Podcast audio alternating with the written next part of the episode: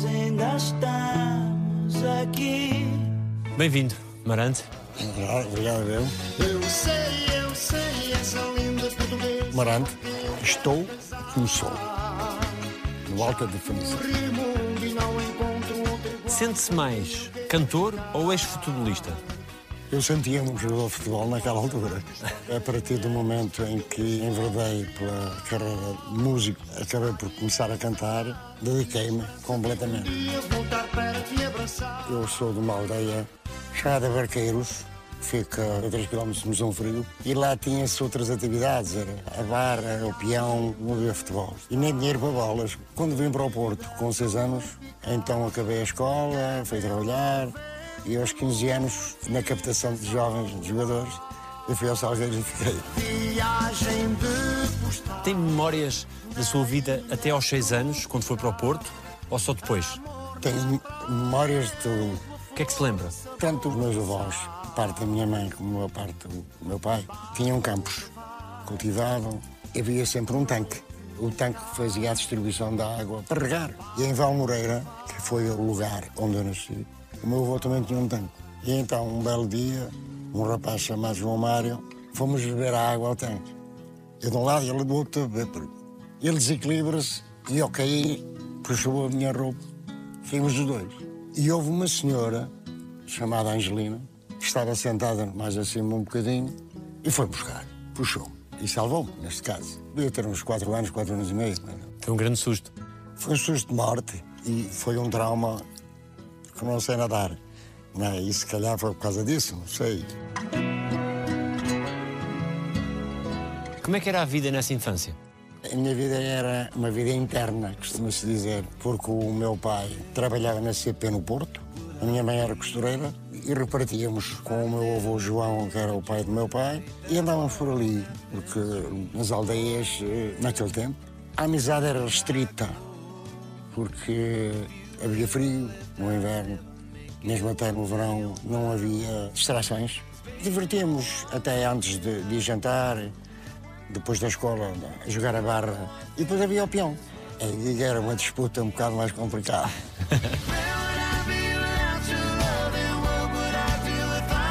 Para que é que faltava o dinheiro? O dinheiro era curto. Era uma vida de pobre, ou de remediado, como queiram. Dinheiro para comer havia sempre. Tinha que haver. Depois havia uma certa amizade, uma certa ligação entre as pessoas. Havia sempre umas batatas, havia sempre uma fruta, porque nem todos tinham campos, não é? Eu te agradeço, minha querida. Noite, dia, qual. Numa das suas músicas, Obrigado, Mãe Querida, diz tantas coisas que tu me deste, quantas vezes a chorar, e se mais não me ofereceste, sei que não podias dar. E se mais não me ofereceste, sei que não podias dar. Minha mãe foi sempre uma pessoa trabalhadora, porque era costureira e depois fazia serviço nas pessoas ricas, lá e depois também no Porto. E nós estávamos sempre à espera, tanto eu como a minha irmã, que ela chegasse ver se trazia uns biscoitinhos, não é? A gente comer. Reflete bem o que é eh, o, o trabalho do- de uma mãe e os sacrifícios, o bem-estar e o amor e tudo isso de uma mãe para um filho. Que gestos de carinho e de afeto é que guarda dos seus pais para consigo? Havia espaço para isso nessa altura? Havia de qualquer parte, fosse dos meus pais, o meu pai um pouco mais longe porque estava no Porto, mas tinha a família, tios, avós e essas coisas. Até vir para o Porto, fui mais criado pela minha mãe porque o meu pai trabalhava na CP e só ia à casa nas folgas, E havia muitas saudades do pai? sempre. Às vezes não podia ver, houve duas vezes que ele me acertou. O que é que fez o Marante? Eu devia ter seis anos. E junto à Zenha havia umas oliveiras. E foi um dia que eu nem imaginava que o meu pai fosse a casa.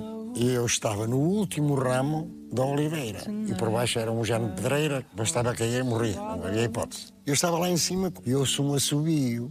E eu não foi preciso ele dizer para descer. Não me fez mal nenhum. Lá me levou pela estrada assim, até cá. Chegou a casa, tirou o cinto, até adormeci. É verdade.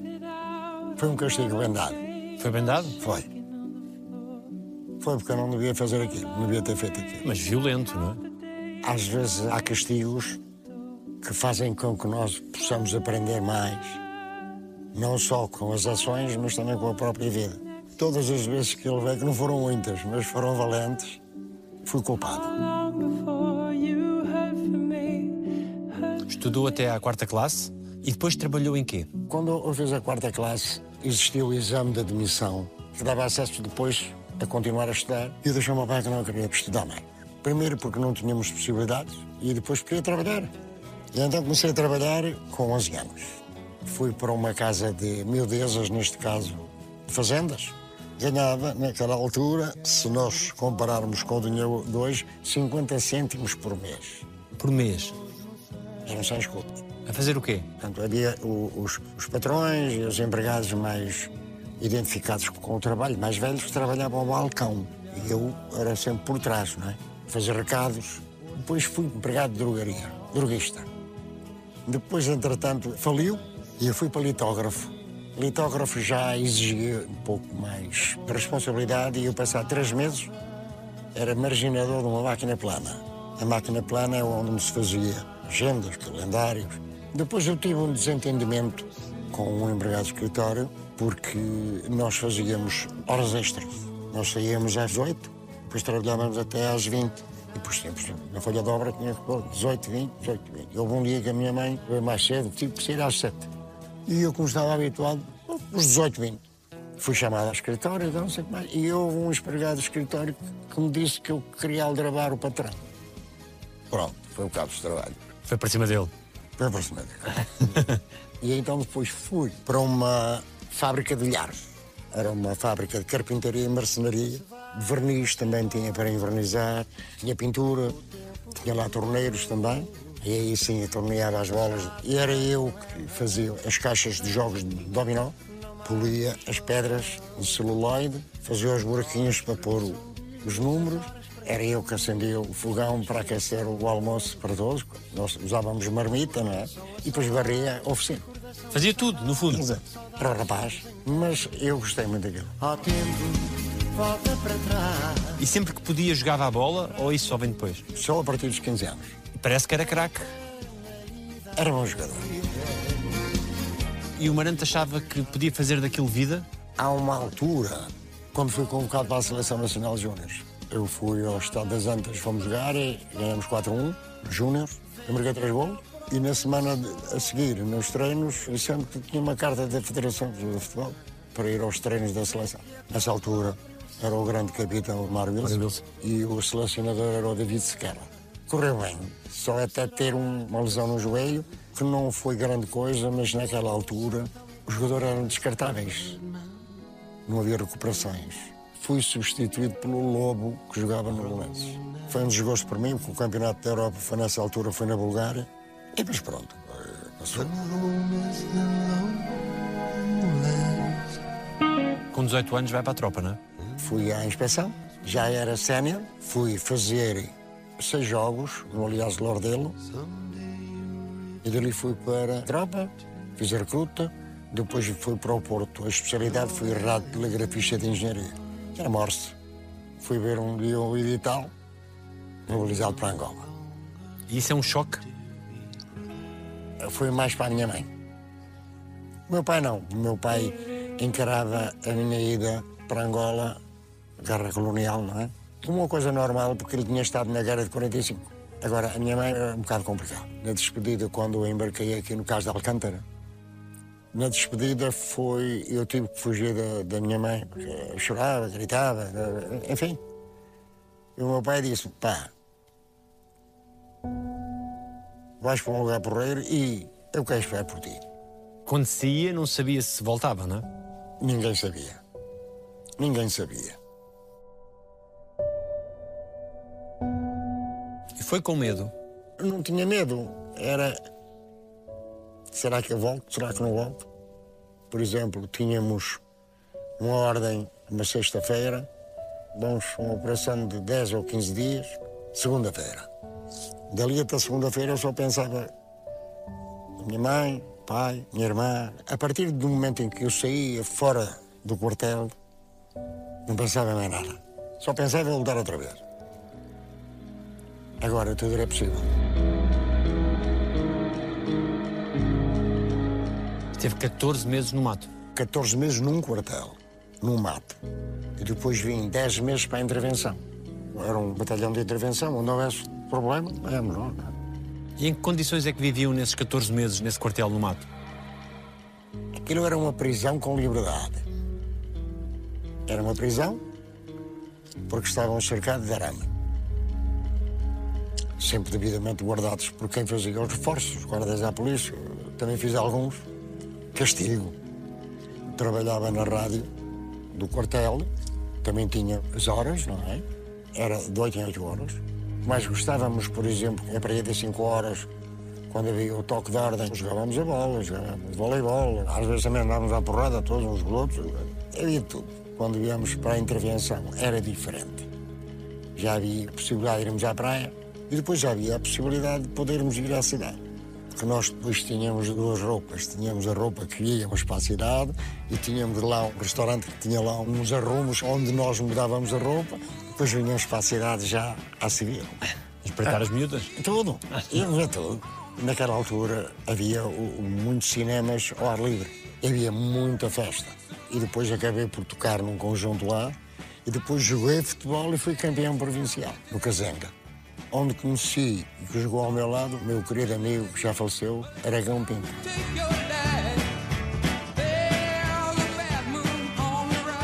Perdeu camaradas na guerra. Perdi. Alguns. Muitos faleceram em acidentes. Eu estou-me a lembrar o mais, que era o primeiro cabo, em que ele ia de férias, porque havia muito, muitos militares, ou então até soldados, que vinham passar um mês a Portugal e depois voltavam. E sou eu, ou seja, a coluna que o vai levar ao aeroporto, e vinhamos chutar, não sei como é, no animal, aquele lá. E ele cai, morreu logo. E nas picadas não se andava muito depressa, não é? O chão era saibro, muito duro. Ele deve ter batido com a cabeça. E fui eu que fiz a transmissão da mensagem, porque quando há uma mensagem de morte, chama-se uma mensagem Zulu. Quando há uma mensagem Zulu, é um problema. Agora imagine, por exemplo, o choque do outro lado de familiares. Esteve alguma vez debaixo de fogo? Sim. Eu lembro que o mais perigoso foi a 500 metros do quartel. Tivemos uma emboscada e tivemos que pedir socorro ao próprio quartel para mandar morteiros, a ver se nós. Eu devo ter feito 35 operações mais ou menos. Eu tinha um comandante que disse: aqui toda a gente vai, pá. Aqui não há rádios nem deixar de rádios. Vais como os outros. Por acaso até era um comandante que gostava muito de mim, eu gostava dele, embora fosse muito militarista e muito reto. Tanto era amigo como também castigava. E então eu, quando íamos para operações, neste caso, levava o saco de ração, combate, à frente, o rádio atrás, que era um TR-28, o Racal, levava uma antena horizontal, neste caso de fio, quando era dentro da mata, que a antena vertical não dava, e a antena vertical também.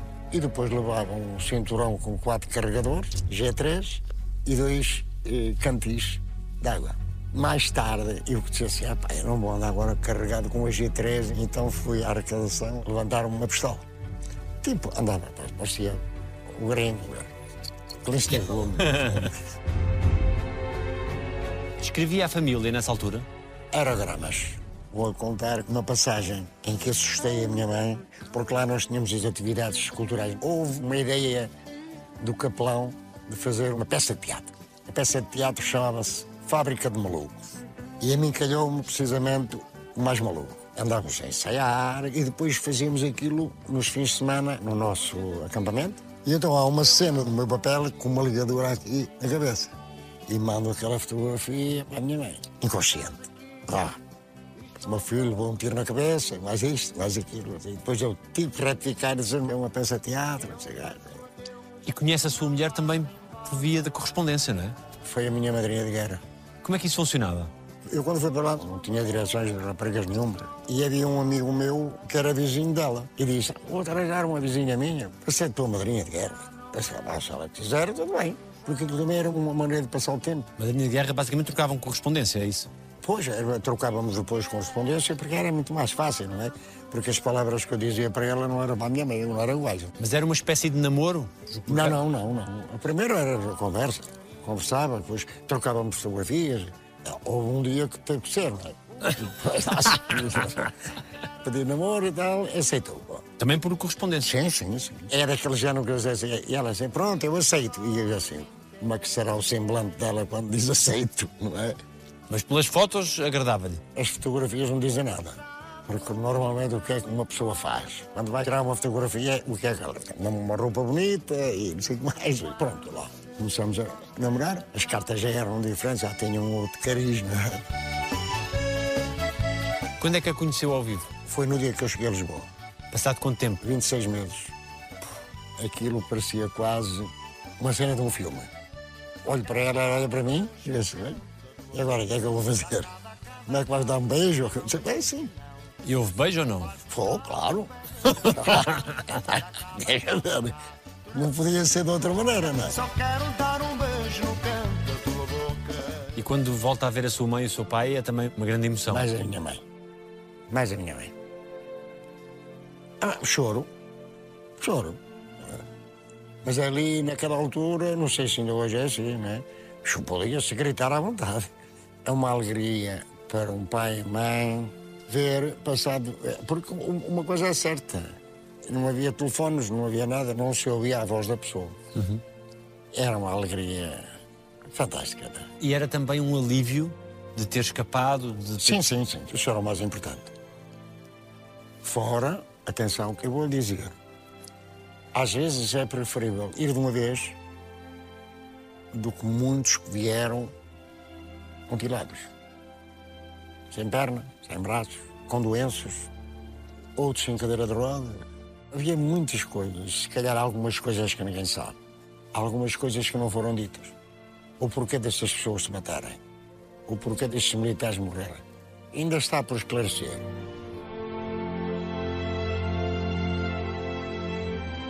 E chega a 15 de maio e casa a 8 de dezembro. O 8 de dezembro. Foi rapidinho. Tinha que ser. Naquela altura deram-me um contrato e eu aproveitei para poder casar com a minha dinheiro. E por necessidade de ter que casar, eu disse, "Ah, vou aproveitar e então fiz um contrato de 10 conto por um ano. Com os Salgueiros. Sim. Eu fui ao antigo estádio do Académico e havia um jogo de pré-época entre os Salgueiros e o Boa Vista. Eu fui ver e por acaso até estava ali perto dos balneários. O diretor do departamento de futebol viu-me.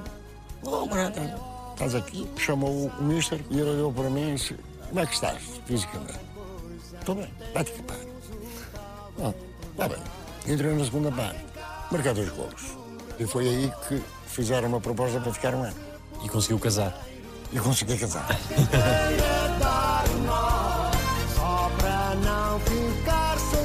E foi pai cedo também. Porque ela já ia grávida. para não dar nas vistas. E conseguiu, quer com o seu filho Jorge, quer com o seu filho Luís, ter o tempo com eles que gostaria, ou depois a profissão e as cantorias, etc., não permitiram? Meus filhos são, além de filhos, são amigos. São dois tipos por regra. Nunca interferi no que eles quisessem ser. Cada um tem a sua opção. Nunca os proibi de nada. Mas estava sempre por trás. Estive sempre e continuo a estar. Lembra-se de grandes momentos que tenha vivido com eles? Momentos felizes, quando eram pequeninos? Olha, um momento feliz foi quando nasceram. o Jorge, como é uma diferença de oito anos do Luís, tem muito mais vida, é diferente completamente do irmão. Quando eu gravei um disco que era eu para vocês, eu pedi-lhe a ele para ir comigo ao estúdio, podias cantar. Eu apercebi-me que ele cantava muito bem, mesmo até já naquela altura. E eu disse, não quero? Bem, tudo bem. Mas não quero. Eu fui gravar e ele veio. Eu estava a gravar a Transmontana e ele ter comigo. Oh pai, eu podia meter a segunda logo. Ah pá, então vai experimentar. E foi a partir daí. Mas não foi uma obrigação porque eu impus, não. Ele é que por si. Olá, linda transmontana. Eles hoje tomam um bocadinho conta de si ou não? Não. Não. Não aconselham, cuidado com isso? Sim, sim. Eu é que peço às vezes opinião, mas é musicalmente. Porque o Luís também é o meu produtor. Eu tenho uma ideia, mas basta uma palavra, às vezes, de uma pessoa que, sabe, e que que esteja também dentro da música, que às vezes vai salvar a ideia que eu tinha. Olha a transmontana. Terminou a carreira de futebolista muito cedo, não é? Eh, mais ou menos perto de 27, 28 anos. Levava muita porrada, era? Bom, eu até já cheguei ao ponto de saber em que perna ia levar. Era bom a driblar e tinha muita velocidade. Eu era uma pessoa tão aplicada nos treinos que eu, na minha vida, só tive uma lesão. E uma lesão, olha, por acaso, ao tentar driblar, fazer um- umas coxas, né? Mas o gajo desarmou-me, eu fui com a perna assim, pesaço. Uma distensão na virilha. E depois, a única vez que eu fui expulso foi no Estádio Municipal de Coimbra. O que é que fez? Um gajo. foi, foi. O que é que ele tinha feito? tinha dado um pontapé num colega meu. O árbitro estava a olhar para lá e o gajo é à minha frente. pá, E não é que o árbitro olha para mim. E o gajo deu à minha beira e rumba. Não, não havia cartões amarelos. Nunca percas a cabeça, já dizia a minha. Ainda trabalhou, antes de ser profissional da música, numa loja de peças de automóvel? Naquela altura, o Augusto, que é hoje o marido da minha irmã, o padrinho dele e o tio tinham uma casa de acessórios de automóveis. E eu, que depois deixei de jogar futebol, não, não tinha rendimento, e então fui para lá. Fazia o quê? Era distribuidor de peças de automóveis. E depois começa, então, a ser profissional da música. Acabei por começar a cantar de uma maneira um bocado engraçada, porque eu só tocava guitarra, acompanhava variedades e um dia estávamos numa festa de Natal e faltou um artista, um cantor. E o maestro José Calhas virou-se para mim: epá, vais cantar, pá. Hoje é o teu dia para cantar. Eu não vou cantar. Vais baixo. E assim foi. Escolhi lá uma canção daquela altura, uma canção meia espanhola, meia portuguesa. Cheguei, cheguei. Já cheguei ao meu país. Eu, quando formei o Diapasão, foi em 1980. Já tínhamos o, o Diapasão com outro nome, Vira-Lata. O logotipo do Vira-Lata era um bulldog com os auscultadores. E um dia, somos convidados para fazer a passagem do ano no Hotel Praia Golf, em Espinho. O diretor do hotel diz, apá, Amarante, Vira-Lata para pôr no jornal. É um bocado um corrafeiro, né? Olha, põe Eclipse. Para aquela noite, Eclipse. E fomos. Depois viemos então dialogar eh, e eu lembrei-me, havia uma casa no Porto, que também havia em Lisboa, que era a Diapasão, de instrumentos musicais. E nós comprávamos lá. E eu achava, ah, agrupamento musical Diapasão. E assim ficou. Malvada, sem coração, sem um pingo de respeito. Porquê é que diz que nunca mais vai haver um grupo assim? É porque nós nunca mudamos. Sempre fiéis. Fizemos, fizemos. E eu estou-me a lembrar, só seja a comparação. Já nos puseram esse nome. Os Pink Floyd portugueses. Podemos ser uma banda de baile como os outros. Mas a história do diapasão ficou marcada. Pelo menos está marcada na música portuguesa. Mulher malvada, sem coração, sem um pingo de respeito. Nós somos uma banda que temos reuniões mensais para ver o que é necessário fazer e aquilo que de facto foi feito que não devia ser. É difícil gerir o grupo? Não, não, não é. E não é porquê. Porque primeiro somos amigos. Depois lutamos todos pelo melhor da banda, não é? E depois todos têm opinião. Respeitamos as opiniões de todos. O que é que o público quer? Alegria? Alegria e não só. É muito bonito para nós a ser reconhecidos na rua, em qualquer lado, mas essencialmente que as pessoas acabem por cantar aquilo que nós fazemos. Eu começo a cantar, por exemplo, um- uma exposição bela portuguesa. Eu sei, eu sei. Pronto. Toda a gente canta. E isso é sinal de que as pessoas gostam do nosso trabalho. Eu sei, eu sei, essa linda portuguesa com uma coisa muito importante. É nós nunca, nunca, nunca mudarmos o nosso estilo musical. E depois é assim, eh, o nosso espetáculo é um espetáculo de alegria. Não há tristeza. E têm a humildade de cantar em qualquer palco. Oh, então, se falar em palcos, eh, já tocámos em cima de tratores. E já cantei numa paragem de autocarros, numa localidade, três anos seguidos, porque não havia hipótese de arranjar um palco para ali. Na paragem dos autocarros. Lá conseguimos enfiar todos e aquilo foi fantástico. Não é por aí que nós deixamos ser quem somos.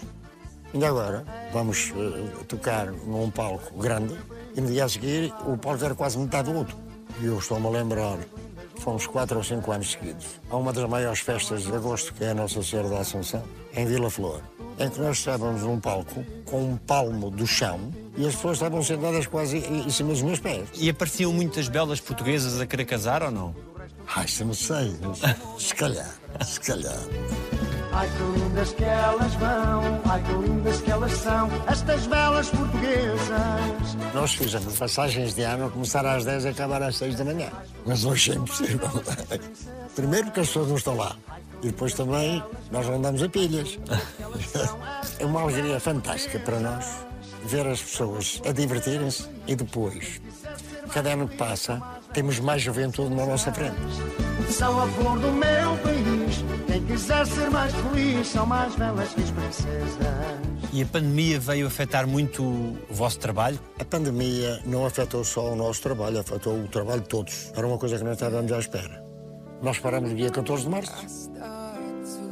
E depois o, o espetáculo que eu fiz foi 29 de julho de 2021. Nós estivemos parados. Podíamos estar a ensaiar. Não interessava estar a ensaiar.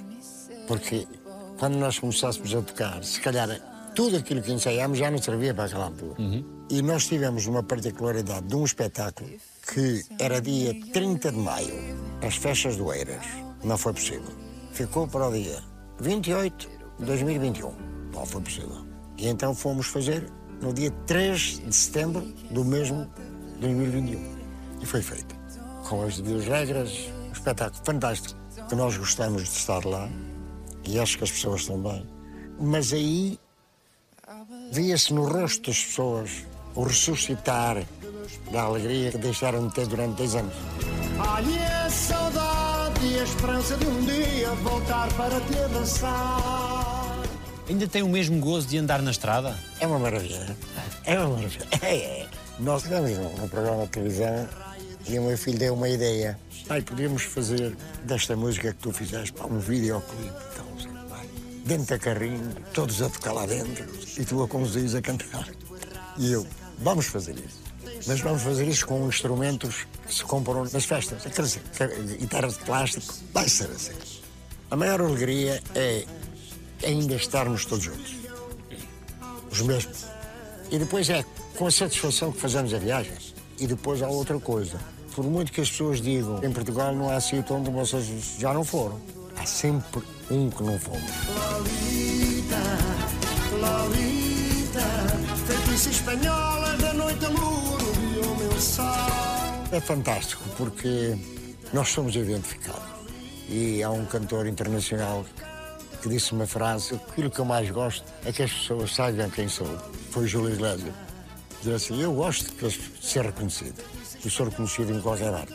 Mas eu não, não fico contente, não sei o que mais, mas não é nada que me possa mudar. A Bela Portuguesa vendeu na altura mais de um milhão e meio de cassetes. Foi impressionante. E tem disco de platina, vários discos de ouro. A platina temos um. Temos muitos de ouro e prata. Sabe que às vezes vale mais sermos quem somos do que nos dar um prémio que se calhar não condiz connosco. Saiba que o meu grande amor hoje vai se casar. Mandou uma carta para me avisar. Pensa um dia deixar de cantar. Eu vou dizer aquilo que eu penso. Eu só vou deixar de cantar quando não puder. Não é até que a voz me doa. Quando eu ouvir que estou a mais, eu vou utilizar as palavras de alguns jogadores de futebol, quando eu sentir que mando a arrastar, não canto mais. Quando a pessoa tem uma idade que lhe permite continuar a cantar. Se gosta de cantar, canta. Navegar teus sonhos, regar teus sentimentos. Que conselhos é que dá a quem está a começar nesta coisa da música popular portuguesa? Que sejam humildes. Só com humildade é que vão lá. E que não desistam. Se a pessoa tem talento, se a pessoa gosta de cantar, seja mulher, seja homem, tem que dar uma oportunidade e continuar a dar a oportunidade a si mesmo. Eu já tive discos que não tiveram sucesso. Às vezes nós ouvimos uma canção e a primeira vez já terem gostado. depois ouvimos a segunda, a terceira. Olha, bem, esta canção, afinal de contas, eu ouvi mal, não é? E acabam por ser êxito. Não quero que tudo aconteça depressa, tudo tem seu tempo. E depois, acima de tudo, têm que ser eles mesmos, não podem ser os outros. Eu, quando nós começamos, a primeira coisa foi: nós temos que ser alguém. E esse alguém temos que ser nós. E temos que trabalhar para isso. Eu, quando comecei a tocar guitarra, cheguei a pôr os dedos em água e sal. Porquê? Porque não sabia tocar. Depois carregava ali na- nas cordas até quase a fazer sangue. Não foi por isso que eu desisti. Às vezes podemos dizer assim: tem que procurar a pessoa certa, tem que procurar as músicas certas, tem que procurar os produtores certos. Não. Ele tem que procurar tudo certo. Tudo tem que dar bem. Agora, tem a ter humildade para darem elogios e críticas. Eu acho que o maior crítico que eu tenho sou eu. Quando faço qualquer coisa mal, é educado da minha cabeça. Quem foi, quem será? Quem foi, diga lá. Quem foi, quem será? Quem foi, diga lá. O que é que lhe aconteceu já de mais estranho nestes anos todos? Em palco ou a gravar? Já caí abaixo, caí abaixo de palco duas vezes. Uma até caí de cabeça. E por acaso, dada a minha ginástica ou qualquer coisa, caí e caí de quase dois metros. Ia cair e consegui rolar no chão e levantar-me e as pessoas ficaram a olhar para mim. E depois outra foi encandeado por um follow spot. Estava assim, o follow spot apagou, dei dois passos à, esquerda, com guitarra e tudo, um trombão. Acontece tudo. Já estivemos em cima do palco a chover torrencialmente, mas como ninguém a rodar a pé, nós continuamos a dar música. Se não chover no palco, nós continuamos a tocar. Saiba que o meu grande amor hoje vai se casar. Mandou uma carta para me avisar. E tem alguma coisa que faça sempre? Obrigatoriamente, até por uma questão de quem canta, devíamos jantar, por exemplo, três horas ou qualquer coisa antes. Nós trabalhamos a partir do momento que começamos a cantar, o diafragma começa a funcionar então não nos sentimos mal dispostos. Não é? Às vezes não acontece, não há tempo. Por exemplo, estamos aqui numa aldeia e o restaurante fica a 5 ou 10 quilómetros. O problema não é ir, o problema é voltar. Porque quando voltarmos, está na hora quase de começar o espetáculo, não há lugar para onde possamos passar. Já nos aconteceu ficar quase a um quilómetro do palco. Temos que ir a pé. Não havia pessoal, estava tudo cheio. Nós também facilitamos, porque também entendemos os problemas que as próprias delegações têm para dar melhor. As exigências devem ser da parte da Comissão de Festas. A Comissão de Festas paga, a Comissão de Festas diz ao povo quem lá vai e, portanto, quem lá vai só tem que fazer uma coisa, fazer um bom espetáculo. Agora, tem é que ter condições. Às vezes não são aquelas que nós queremos, temos que nos adaptar. Depois das duas, três. Ou ficamos mal vistos e vem logo aquela, pois é, eles têm a mania que são vedetas e depois vai ter repercussão no futuro. Já tivemos ocasiões que tivemos que ajudar a Comissão de Festas a montar aparelhagens. É verdade, porque há uma vontade própria e nossa de fazer um espetáculo. O espetáculo é para o público. O mais decepcionante é a pessoa acabou e acabou com. Vira costas e Mais uma canção ou duas também não é por isso. Vem cá, vem cá, vem cá ver como isto é. Na festa do padroeiro, toda a gente arrasta o pé. Como é que está de saúde? Está boa. A minha saúde sempre esteve boa. E está. Mantém-se muito ativo, exercício. Sim, sim, sim. O que é que faz? Vou ao ginásio. Quantas vezes por semana? Todos os dias. Todos os dias. Todos os dias. É pertinho também, não é? Ultimamente não tenho ido por vários motivos. Preparar o álbum, às vezes chegar à casa bastante tarde e outro dia levantar mais 10 horas para ir para o ginásio. Eu não sou o Schwarzenegger, não é? Por exemplo, vai agora haver mais uns dias em que há espetáculos e é impossível. Porquê? E o outro dia temos outro. Isso é uma espécie de ginásio. Pois, pois. Se houvesse lá gatos no ginásio, não punham lá os pés. Não, Porquê? porque eu não gosto de gatos. Eu não gosto de gatos. Mas alguma vez foi arranhado, foi mordido? Não. Foi, foi uma ocasião, estava na casa dos meus pais e há um gato pá, que bate na janela e cai e cai assim aqui. Por acaso foi aqui, podia ser aqui, não é? E eu levantei-me e meti a, mão direita na janela, por acaso não me cortei. E depois o gato ficou ali dentro e eu tive que abrir a porta de parte e abrir a porta do quintal. Um gato não pode ter tudo fechado, torna-se perigoso. Lá, lá, e lá fugiu, nunca mais. Tem respeito, como se diz, não é medo, é respeito. Ah.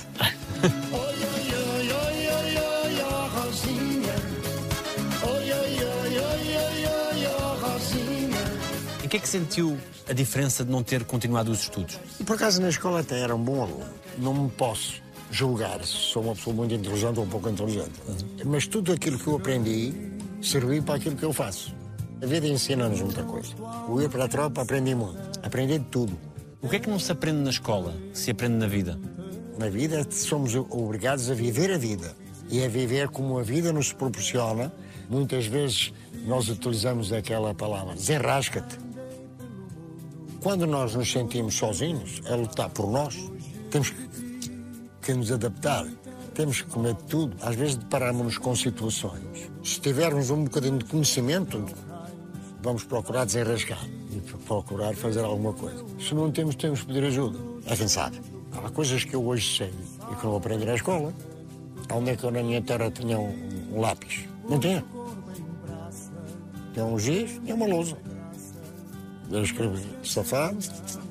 Aqui depois, aqui no Porto, já havia lápis, já havia canetas, cadernos.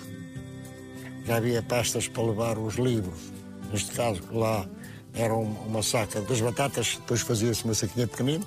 Nós éramos obrigados a cantar o hino nacional. E também tínhamos aqueles professores, que eu por acaso também tive a minha dose, não é? levar uns bolitos. Não é? Uma ocasião levei 40. 40 bolos, 20 de cada mão. Eu tive duas particularidades na escola que me custou caro. Primeiro foi trazer os deveres para fazer no verão e como eu gostava era de jogar a bola, fugia para ali, fugia para lá, o que é que eu fazia? Cheguei lá, meti o caderno em branco no meio, só vai ver aqui três ou quatro ou cinco e depois, azar. Ele viu todos, eu estava em, só tinha as folhas, não tinha nada. Estava 40 bolos ali e tal, tal, tal. E depois, foi mais dramático. O professor, que ainda me lembro o nome dele, quem é que fuma aqui? Eu. Com que idade? Tinha 10 anos. Eu?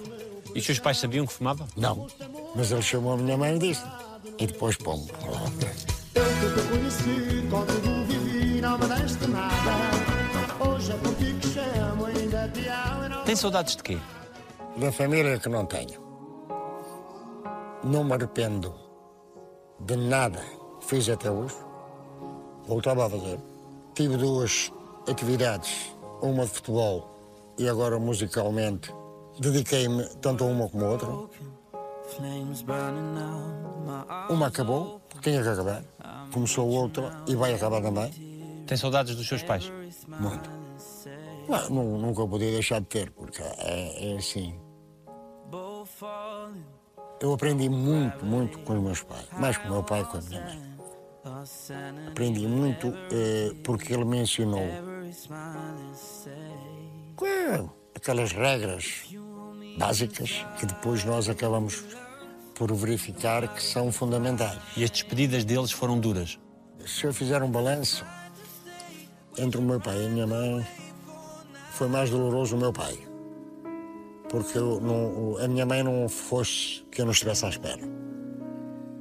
Mas o meu pai foi, foi, foi, foi um, um princípio de morte um bocado esquisita. O meu pai cai.